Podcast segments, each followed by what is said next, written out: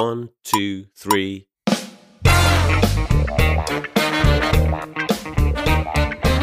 大家好，我们是现实摸鱼，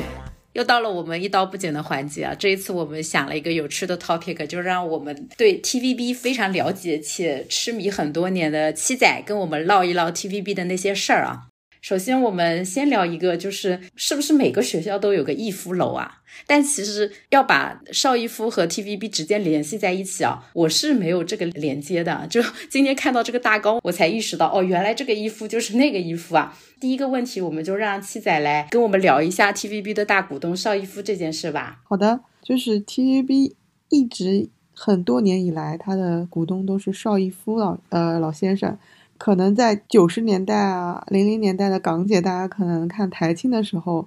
就是台下坐着就是邵逸夫大老板，然后就是看起来好像要睡着了的样子，然后旁边会坐着 最新一届的港姐，最后的台庆亮灯仪式就是由港姐牵着他的手去完成。反正最后几年都是这个样子的，所以很多人就会留下一个历史印象，就是因为已经三四十年都是邵逸夫了，大家历史印象里觉得 TVB 的大股东是邵逸夫嘛，就是大老板。其实早在十年前，他的股东就已经换掉了，换成了另一个叫做呃陈国强，是一个壳王，就是专门去买壳，然后去做一些财务投资的那种。另一个香港的大佬陈国强，壳王是借壳上市的那个壳的意思吗？哎，对，喜欢买这种低资产的东西。然后过了两年，呃，应该有过了七八年吧，就最近两年的话，大股东又换成了呃李瑞刚。然后李瑞刚这个名字的话，可能熟悉上海什么什么卫视的人会比较知道这个名字，就是以前上海相当于台长之类的一个角色吧。后来就是上海传媒文广这一系的那个集团啊之类的老板，现在就是反正做挺高层了，然后就入主到这边 TVB 去做大股东，但是主席好像不是他，反正现在的大老板是李瑞刚，对。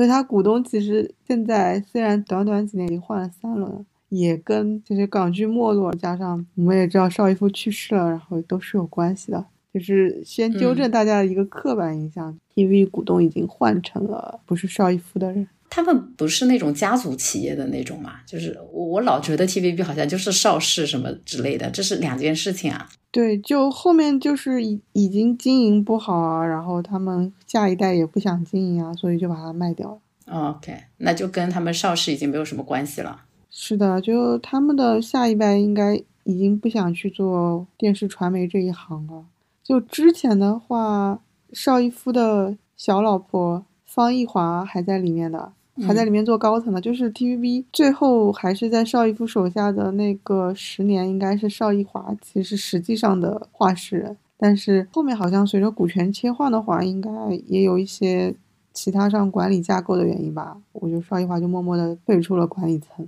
对，是这样一个情况。OK，听下来感觉好像铁打的 TVB 流水的股东，感觉就是很混乱的样子。这种领导层混乱的情况，好像公司确实也拿不出什么好的成果嘛。一到这个时候，我们就会聊聊这个公司的派系斗争，尤其是什么最近结家的派系斗争，吃瓜也吃的挺开心的情况下，我们也也让七仔给我们介绍一下 TVB 这几年的派系斗争的故事啊。对，其实 TV 派系斗争是历来都有的，已经有了好多年了。从刚才的一个股东更迭也可以理解啊，因为有不断的有大股东在那边上上下下，然后包括他之间这中间的总经理啊什么的也换了好多届了，所以他就会造成下面的各个部门的老大就会换来换去。那总的来说的话，它的架构应该就是。有三个部门，一个是戏剧部，一个是艺员管理部，就是管他们那些艺人的。然后第三个就是他的综艺制作部，综艺制作部是比较凌厉在外面的，就是我们一般会关注，然后它的影响力也比较小一点。主要就是艺员部跟戏剧部这两个部门之间的。部门上面的老大，还有一些管理层啊，会对我们看到的谁当一姐啊，谁台庆站中间啊，谁明年能够拍到更多的主角啊，会有更多的影响。所以这两个部门的老大就是一直上上下下变换比较多。之前就是方逸华小姐新上任的时候是梁派，就是梁家树他们起家比较快。那梁家树手下的戏大家应该很熟悉，比如说《刑事侦缉档案》啊。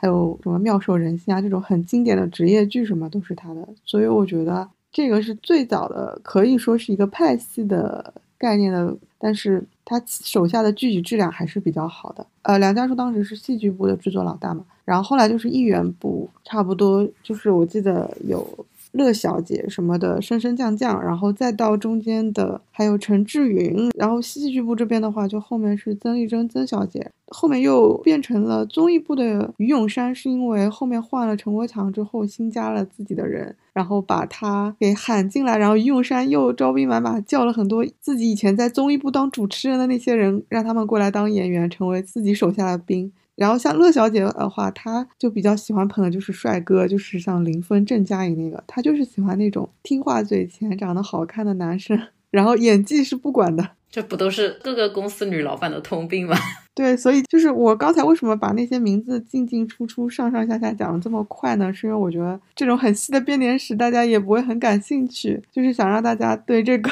派系的升升降降有个初步的感受，是不是？对，这几年实在是有很多的派系，就换了很多名字，也都不重要。对，但是其实每一次的派系的更迭的话，有一个比较好的一个观察的点，就是看今年的台庆。站在中间的那个四五个男女男女一哥一姐二哥二姐到底是谁？然后他们分别是谁的人，就会很明显。嗯，而且这些人的话，他们在就是台庆颁奖的时候，如果拿到奖的话，他们是口径非常统一的。第一个要感谢的管理高层一定是。他所属派系的人，就是这个口一定是不会改的，就是你连续看个五六年，他都不会改口的，就是没有人会中间调转跳转掉派系，你知道？就是公司斗争最致命的，没有人会换山头的。也有就是，就比如说像可能十几年前，然后陈志云当时是总经理的时候，就空降总经理，然后下面有戏剧部跟艺部，所以他就突然空降嘛，所以也培养了自己一派人陈派嘛。但是后来陈派不是倒了嘛？陈派倒了之后，他手下人也要投奔吧？投奔的时候，你就要重新找派系。有有的人就是像杨怡或者佘诗曼的话，他们就属于应该属于情商很高，或者就是下一个码头抹的比较好的感觉，就是后面也一直都混得很好，顺风顺水的。就是你在台庆，除了大合影是第一排，还有就是他们不是会办那个台庆晚会吗？然后那个议员会坐在台上旁边的那种凳子上，坐个四五排的位置。你坐在第一排的，一般就是默认你是一线了。反正每年你能不能坐第一排都会上上下下变化很多的。但是像杨怡好像一直都上位以后就一直坐第一排。有的人换了码头还是能保持一线，有的人可能换了码头就会被头衔掷散。反正还是挺世态炎凉的。这两年的派系斗争的升升降降有一些太快了，也有可能是跟管理层就是觉得做两年觉得不好，他就想新找一些空降的人进来啊。高层的升升降降也比较频繁，也有关系吧。所以就导致这边这两年你看到男主、女主新面孔啊，然后新面孔的上上下下也是变化特别快。所以就是很多东西你会感觉在功夫外，就是很多人你感觉就是硬捧，然后台词讲的也不流利，然后长得也没有很好看。非常核心的一个原因，为什么这两年那个 TVB 电视剧变得不好看了，然后影响力越来越下降？除了香港本身的它的一个市场影响力在下降，也是一个原因以外。你想派系斗争的时候，不只是我们看到台面前的这些演员艺人是有就是升升降降的主角配角地位，就是演技不好可能长得难看的会被硬捧嘛。还有就是背后的像导演、编剧啊，也有派系嘛，也会有一个升升降降。当然导演、编剧上面，呃，会有一些不是这么明显派系，作品还不错的，他会还是有。你能够吃口饭的，但是可能你想要拍到大制作的电视剧会更加有难度一些，要跟台里面去要更多的投资的那种电视剧会更难一些。哎，那我有很好奇，TVB 里面没有那种演员或者导演，就是是属于那种非常有才华、名气非常大，就上面领导怎么换都还是要靠他们吃饭立招牌的这种。这几年就是越来越没有了，嗯，越来越看几位领导的心情，然后去那边上。上上下下的换人了，除了有一些就是很老牌的，我觉得监制这边，你像我们以前知道像《金枝欲孽》啊、《天与地》啊这种爆剧的七七亿都已经出走到内地了。然后像导过《巾帼枭雄》的导演李天胜已经退休了，然后张华彪就是《溏心风暴》也是他写的，就很会写写剧本的，然后也去内地写了，就是有能力的应该待了几年，工资也不高嘛，都跑路了是吧？对，肯定就跑路了。艺人这边的话，我觉得。能够稍微屹立不倒的，一个是佘诗曼，我觉得佘诗曼应该还是属于本人情商高吧，大家都喜欢她，嗯然后她演的剧基本上又能扛收视，不太受这个牵制。然后另一个就是陈豪吧。也是因为红的早，观众缘好，资历也很深，也感觉就是还比较 free 一点。TVB 小白又要问了，你说佘诗曼，我还知道是谁，陈豪我我没啥印象呀，有什么作品啊？陈豪的话，我觉得你看他脸肯定很熟。你让我说作品，我突然有一点语塞。嗯，说明没有到佘诗曼那个 level 了，被 TVB 的受众也能一下子想起来是谁。嗯，说明还是佘诗曼在内地影响力不错哎。好的，这一趴就是还有什么要补充的吗？没有啦，刚才聊了很多 TVB 内部的一些情况吧，那我们顺着这个话题聊一下。香港一般是电视牌照只有两张嘛，一张就是我们熟知的 TVB，另一张就是经常大家没有印象，但是提到也会说哦，对啊，他好像也一直都在的这个亚视嘛。对，我们讲 TVB 肯定也不可避免的要讲一下他的老对家嘛。那关于亚视这一块，七仔有什么要介绍的吗？其实亚视已经倒闭好多年了。虽然亚视的电视影响力已经曾经就是影响力非常高，出了很多经典的作品，但是它其实，嗯，啊，二零一五年的时候就是正式倒闭了。那他的牌照怎么办？然后他的牌照就是重新在那边竞标，然后让下面的人继续投。后面又换成了一个 HKTV，HKTV 老板我记得背后是李泽楷，就是李嘉诚的小儿子，但这边写的是王维基，可能是这几个大佬合资的吗？反正 HKTV 当时拍下来之后，也是说要打破 TVB 这种什么合家嘻嘻哈哈，就是没有深度、没有痛击社会、针砭时弊啊，然后什么什么。然后而且 TVB 当时也是很老旧嘛，大家都是守着墨守成规嘛，然后天天的综艺也是播吃饭节目啊，就做饭节目，可能一周有七档做饭节目。这感觉跟日综好像啊，大家都走向美食节目、美食饭。对对对，因为 TVB 的主要观众是师奶嘛，然后师奶就一般就喜欢这些东西。后面的话，HKTV 做了两年，就事实证明，这个电视台你想要做，你做成不亏，真的好难呀。就是所以后面又变成了 ViuTV，更没听过。但 ViuTV 它办了一个在香港本地很有影响力的节目，然后出了一个很神奇的 男团叫 Mirror，然后里面有一个那 C 位是香港蔡徐坤，可能都略有耳闻，就是一看照片都不能理解嗯，为什么会成为香港顶流，但是那整个团都很丑啊，那个团的丑法，有一种越南越南飞轮海的感觉。对那个团的丑法应该就跟我看韩团那些人的感觉一样，就奇形怪状，不能理解。可能也跟内娱的很多人看杰尼斯的感觉是一样，对，就有一种审美有弊的感觉。他们可能看《青春有你》的前几名，感觉也是 浓妆艳抹的很奇怪。然后五颜六色的染发，对吧？对对对，但是我觉得这个 TVB 它的那个收视的忠诚度跟收视壁垒还是很强的。这两年因为 ViuTV 的声势很浩大嘛，它又有 Mirror 的男团，而且它的音乐节目做得很好。就是 TVB 因为就是在九十年代，你还可以看到什么四大天王来参加他们的台庆节目什么，因为那时候香港乐团有很多大明星嘛。但这两年你看到 TVB 可能就没什么天王天后啊过来了，但是 ViuTV 起来以后，我发现这些很有名的像陈奕迅啊、谢安琪啊什么，他们都去 ViuTV 上他们的音乐节目了。张敬轩啊什么，对，就 ViuTV 音乐节目搞得非常的好，而且还存在一个很明显的情况，就是你选了 ViuTV 音乐节目的话，基本上就默认你被 TVB 拉黑了，你就不会去上了。当然，他们应该也不稀得上吧，就这种感觉。哎，ViuTV 有之前说的什么立场要争辩实质之类的吗？创新针砭时事。它的争砭时弊就变成了他这个台是一个黄台，对，我就想说，听着我就感觉嗅到了一股。对，他就非常的黄台，所以他在香港民众间的心理的心理的那个什么认可度啊，然后在年轻人就论坛上面的人气啊什么嗯，都非常高，让 TVB 感到有威胁吧。所以这两年你也会看到 TVB 有很多的年轻化的一些综艺节目，然后提拔一些年轻的艺人，可能也是为了跟 ViuTV 抗衡，因为 ViuTV 跟 TVB 在对打的时候就会说我们是年轻台，你们是老人。但是事实 TVB 真的好老人台，我每年看台庆就感觉为什么主角都是一些四五十岁，这两年可能是五六十岁，我感觉李耀祥跟马德钟都快六十了，真的还在演男主，还在谈恋爱。真的没有人了吗？对啊，他们也不捧，可能就捧完又觉得就是没有信不心了。行对，但是乐小姐捧的那些男年轻男仔也很丑，现在已经陷入两难嗯境界了，就是感觉香港没有又年轻又好看又略微有演技的人。对，我觉得以前以前那些好看有演技的人，其实也可能是资源堆出来的，只是现在没有这么多资源，可能堆到一半就撑不住了，根本就培养不出来吧。不是真的丑。你想梁朝伟，但零分出来我也觉得很丑啊。那林峰也是整了，他整了几年是好看，可是我觉得吴卓羲跟黄宗泽刚出来的时候就长得挺顺眼的，但他们也是没演技啊，就一样的问题啊，不会都有啊。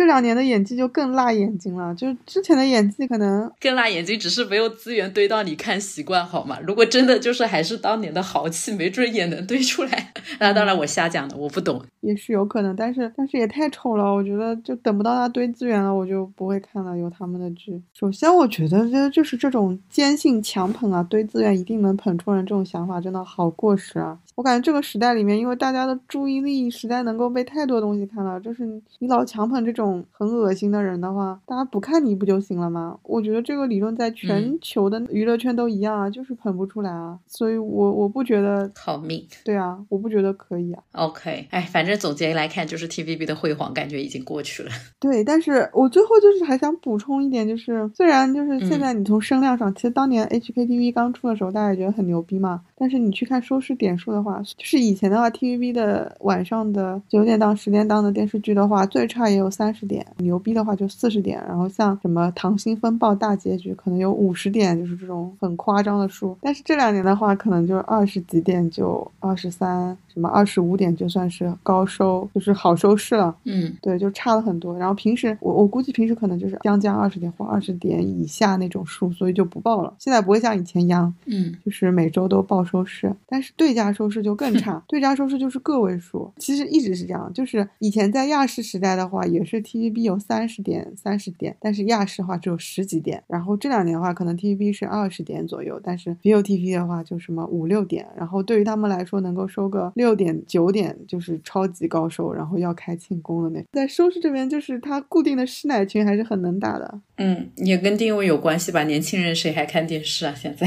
是那个定位也没办法抢收视。是的，是的，是的。是不是定会？如果年轻人的话，他的商业广告这些会好一点啊，因为比如年轻人购买力强的话，对，所以 Mirror 不是什么一年有七十二个代言吗？还有一个段子就是香港的 Facebook 不是有一个群组叫做什么“我老婆喜欢 Mirror，所以我的婚姻破裂了 什么鬼？”，你能 get 到就是那些男男性苦主的小组，你没有 get 吗？我没有 get 呀。因为我感觉大陆早年不都已经习惯了，就女朋友在喊另一个人老公之类的。可能是因为香港那边太集中了吧，然后他们又搞得很疯狂。我觉得还是他们没见过世面，没有见过大陆从那个快男超女那时候开始的。但是快女超男时候也没有这么疯狂。我觉得我们是从二零一八年《偶像一零一》开始，偶像元年开始是吧？对啊，对对对，你要是这么类比的话，那香港以前还有刘德华、什么张国荣、谭咏麟，那个时候不是也搞到街上在那边街头斗殴吗？是是是，所以历史的基因一直是在的嘛，只是这几年没有被激发出来，对吧？所以我觉得应该就是全世界的追星人都差不多吧，只是每一个年代有每一个年代的玩法而已。对，那我们要不聊回我们的 TVB 吧，不能风头都被 都被他的对家抢抢跑了。嗯，最后这一趴，我们还是想就聊 TVB 不得不聊的 TVB 剧嘛。我印象中啊，就是我早年还看 TVB 剧的时候，嗯，我应该看的比较多的就是一类，就是什么《豪门风云》这种啊。嗯，争家产，争家产，对对对，就对对。然后还有一种就是像《金枝欲孽》那种宫斗，《金枝欲孽》其实很火，但当时我没有看。我看的另一类比较多的就是那种欢喜冤家，就不管是在那个什么古装的，还是什么现代装的，就是那种小情侣斗嘴啊，然后中间穿插着各种什么笑料啊之类的故事。我觉得这两类是 TVB 我看的比较多，也觉得还挺有趣的类型啊。嗯，七仔能不能介绍一些，就是你觉得 TVB 比较经典啊、比较套套路化或者比较好看的类型剧啊？我觉得以前像什么《锦绣良缘》啊、《金牌兵人》啊这种古装轻喜剧，就真的还有还有什么四大才子啊，真的很好看，然后也很轻松，然后就是不像我们这边的古装剧那个这么正，包袱这么重，会比较好玩一点。然后里面的 CP 也很好磕。但是这两年 TVB 这边的古装轻喜剧已经开的很少了，确切的说是他们的古装剧已经开的很少了，因为古装剧比较费钱。哦，他们都已经这么省了，还费钱？书画啊什么，对，虽然他们的衣服啊、道具什么可以循环利用，但你整个布景啊、书画什么还是要一直在那边打理嘛。嗯，就是成本还是要比现代剧高的，所以他们一年最多现在就开一到两部就差不多了，而且不会开像原来他们还开过什么楚汉骄雄啊这种还偏历史剧啊有大场面的，现在就真的就只会开那种完全是什么什么，比如说济公啊，或者就这种搞笑戏说的那种小成本的古装轻喜剧，所以我们后面这个品类我觉得也会比较难去看到了。然后另一类就是豪门剧，我也非常喜欢看，然后我觉得他们有一个特别好的背景，应该说是有两个吧。第一个是他们香港跟澳门那边就是在一九七几年才废除了纳妾制，所以在那个之前，香港是可以纳妾的，是有那个法律文书的。就是争产一般都会有什么大房、二房、三房嘛。虽然后面不能纳妾，大家知道，在纳妾制废除之后，比如说嗯，著名的那个赌王何鸿燊，他不是还是嗯有三房四房嘛？那种就是没有文件，但是大家也知道默认了对，大家也知道他们是三太太跟四太太嘛，所以就整体的一个社会背景，就很多的豪门还是会有二房三房，就是大家默认他们是有这样一个社会地位可以给到他们的，不会觉得说二房三房生下来是私生子，就是觉得他们是庶出。我觉得豪门就是最重要的，就是一定要有好几房的太太在那边争，如果没有的话，就是很难演出那个味道来。不知道你有没有这个感觉？对，如果只是同父同母的几个兄弟，感觉都好像还是比较有底线的，不能拍的太 对，这样同父同母感觉就差点意思，就不够复杂。就是你看大房、二房，然后中间还有大房、二房的亲戚，你看这样一交叉，外戚。对，就会这个故事的复杂度跟那个整个一个层次就上升了。然后加上就每个都能拍出九龙夺地的感觉。对，加上他们又有很多的坊间八卦，就是赌王就有很多素材了，然后再加上他们还有什么大刘啊、反正就好多，我现在有点忘记了。就香港各种大佬们不是有很多传闻吗？就非常容易把他们的故事就是拿过来这边合一合，那边套套改一改。对对对，但其实最好的素材我觉得还是赌王本人，因为赌王 真的太精彩了。对啊，你看，你看，就是就是因为分房了以后，他们的互相的按房来进行前置的手段，就是从赌王上面就可以看到会很有想象力，而且大房二房之间还可以讲一些什么当年的一些爱恨情仇啊。嗯，对，所以我觉得这个土壤就会比较有意思。都能磕出女女了。对，就像《溏心风暴》，它第二部虽然没有大房二房，但是它还是写了大婆跟小三的故事，就是一定要有一些这种 代际的东西，我觉得不然就没那味儿。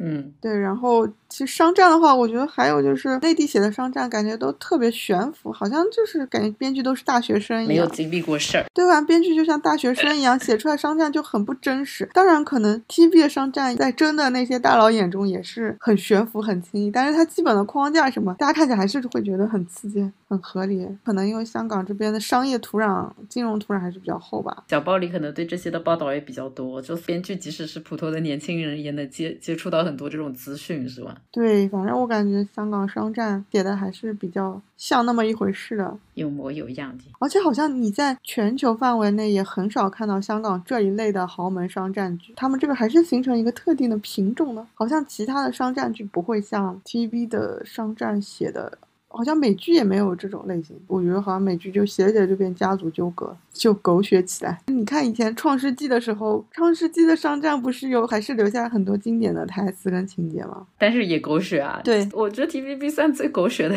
剧种之一。对它里面的狗血，但是它的商战里面的框架还是留下很多很精彩的东西的。它商战里面，比如说有好好多段经典台词啊，比如说中间有一段男主想要发愤，另一个男主就过来骂他说：“你仔细看看楼下这些打工的人，说每天一日三餐，但是你看坐在我们楼上那些人，只要随便动动手指就可以。”上下十几个亿，然后说打工是没有前途的，什么时候？反正就类似这种，反正就讲的很阶级、很悲哀。一定要创业吗？没有，就讲很阶级、很悲哀，就是你一辈子都没有办法逾越的东西啊。特别是像香港的楼价那么贵，就更加难以逾越这些东西。哎，大陆写不出这句，是不是？至少在之前，是不是阶级没有那么固化，所以大家没有这么深的这种体会？我觉得大陆写的最好的商战就是大染坊，当然也有儿戏的成分，后面就没有什么正经能看的商战了。反正就是各种客观因素导致。但是大陆有一个剧种，就是全世界都没有办法比的，就是我们的反贪剧，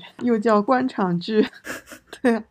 当这一两年就越来越不让拍了，就是我们小时候不懂，但是现在回看起来，里面的政治深度啊、什么层次啊什么的，其实非常的深。这就是大家的文化不一样。对，甚至我们的古装官场剧也拍得很好。就怎么说厚黑学嘛？对，就也是一种斗争吧。对，与人斗，其乐无穷。就中国人就喜欢搞这些。好的，那还有其他的一些补充的吧？哎，刚才好像还没有讲到 TVB 的一大类啊，就是职业职场剧啊。对，就职业剧吧。哎，职业剧和职场剧有什么划分吗？就是严格的概念上的差别啊？我觉得《金枝欲孽》其实是一部职场剧，你懂我意思吗？不懂。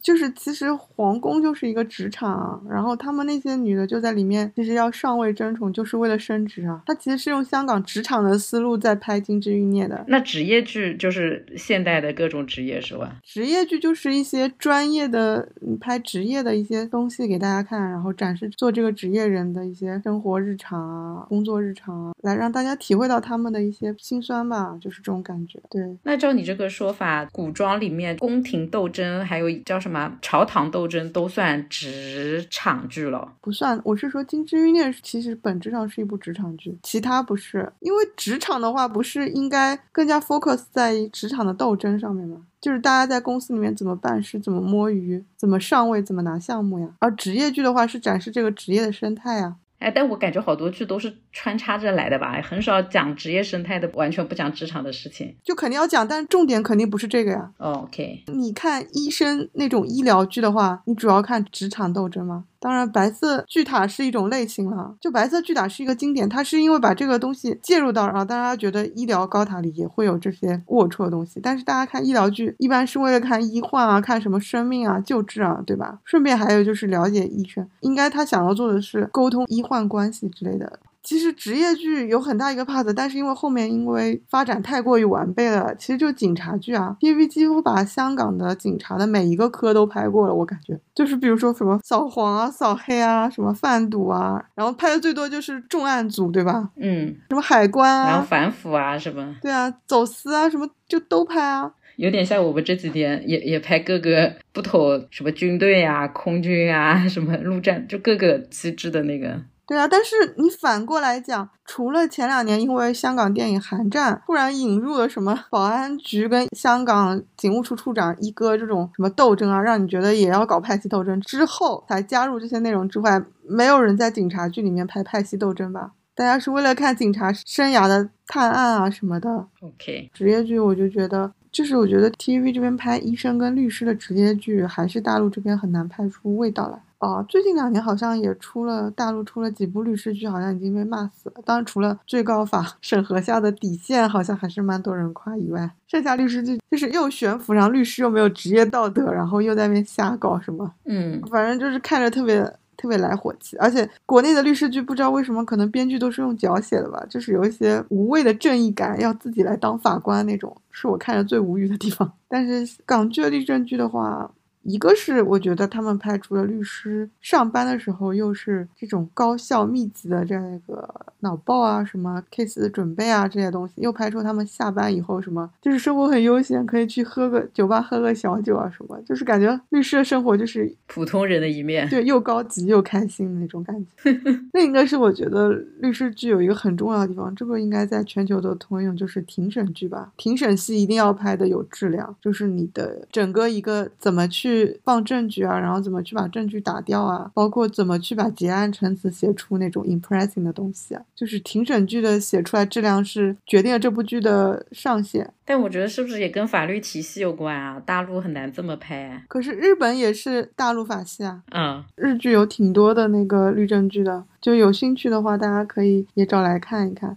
但是我觉得日剧的律政剧拍的质量也一般吧，就是他们也是比较，一个是篇幅短，然后另一个是比较沉浸在庭外的一些人物关系纠葛上，他们有有时候会拍成了律师破案的感觉。对，所以就是庭审剧这种灵魂的东西，就是没有拍出来。但是我觉得这个跟庭审戏里面的怎么打证据、跟打掉证据这种逻辑辩驳关系是没有关系的。因为大陆法系跟英美法系最大的区别是来自于陪审团跟法官的最后的一个判决的东西，所以你不涉及这个的话，我觉得庭审戏的核心大家都是可以拍出来的，只是说我比较喜欢 TVB 拍的那几部经典的律政剧的东西而已。对，嗯，差不多就这样吧。行吧，那我们好像也聊了挺多块的内容的，最后要不七仔来喊喊个话吧。说完之后，就是缅怀一下曾经 TVB 有很多经典的剧集，比如说什么《刑事侦缉档案》一二三，嗯，什么一号皇庭一二三四五都很精彩。然后，但是这两年就确实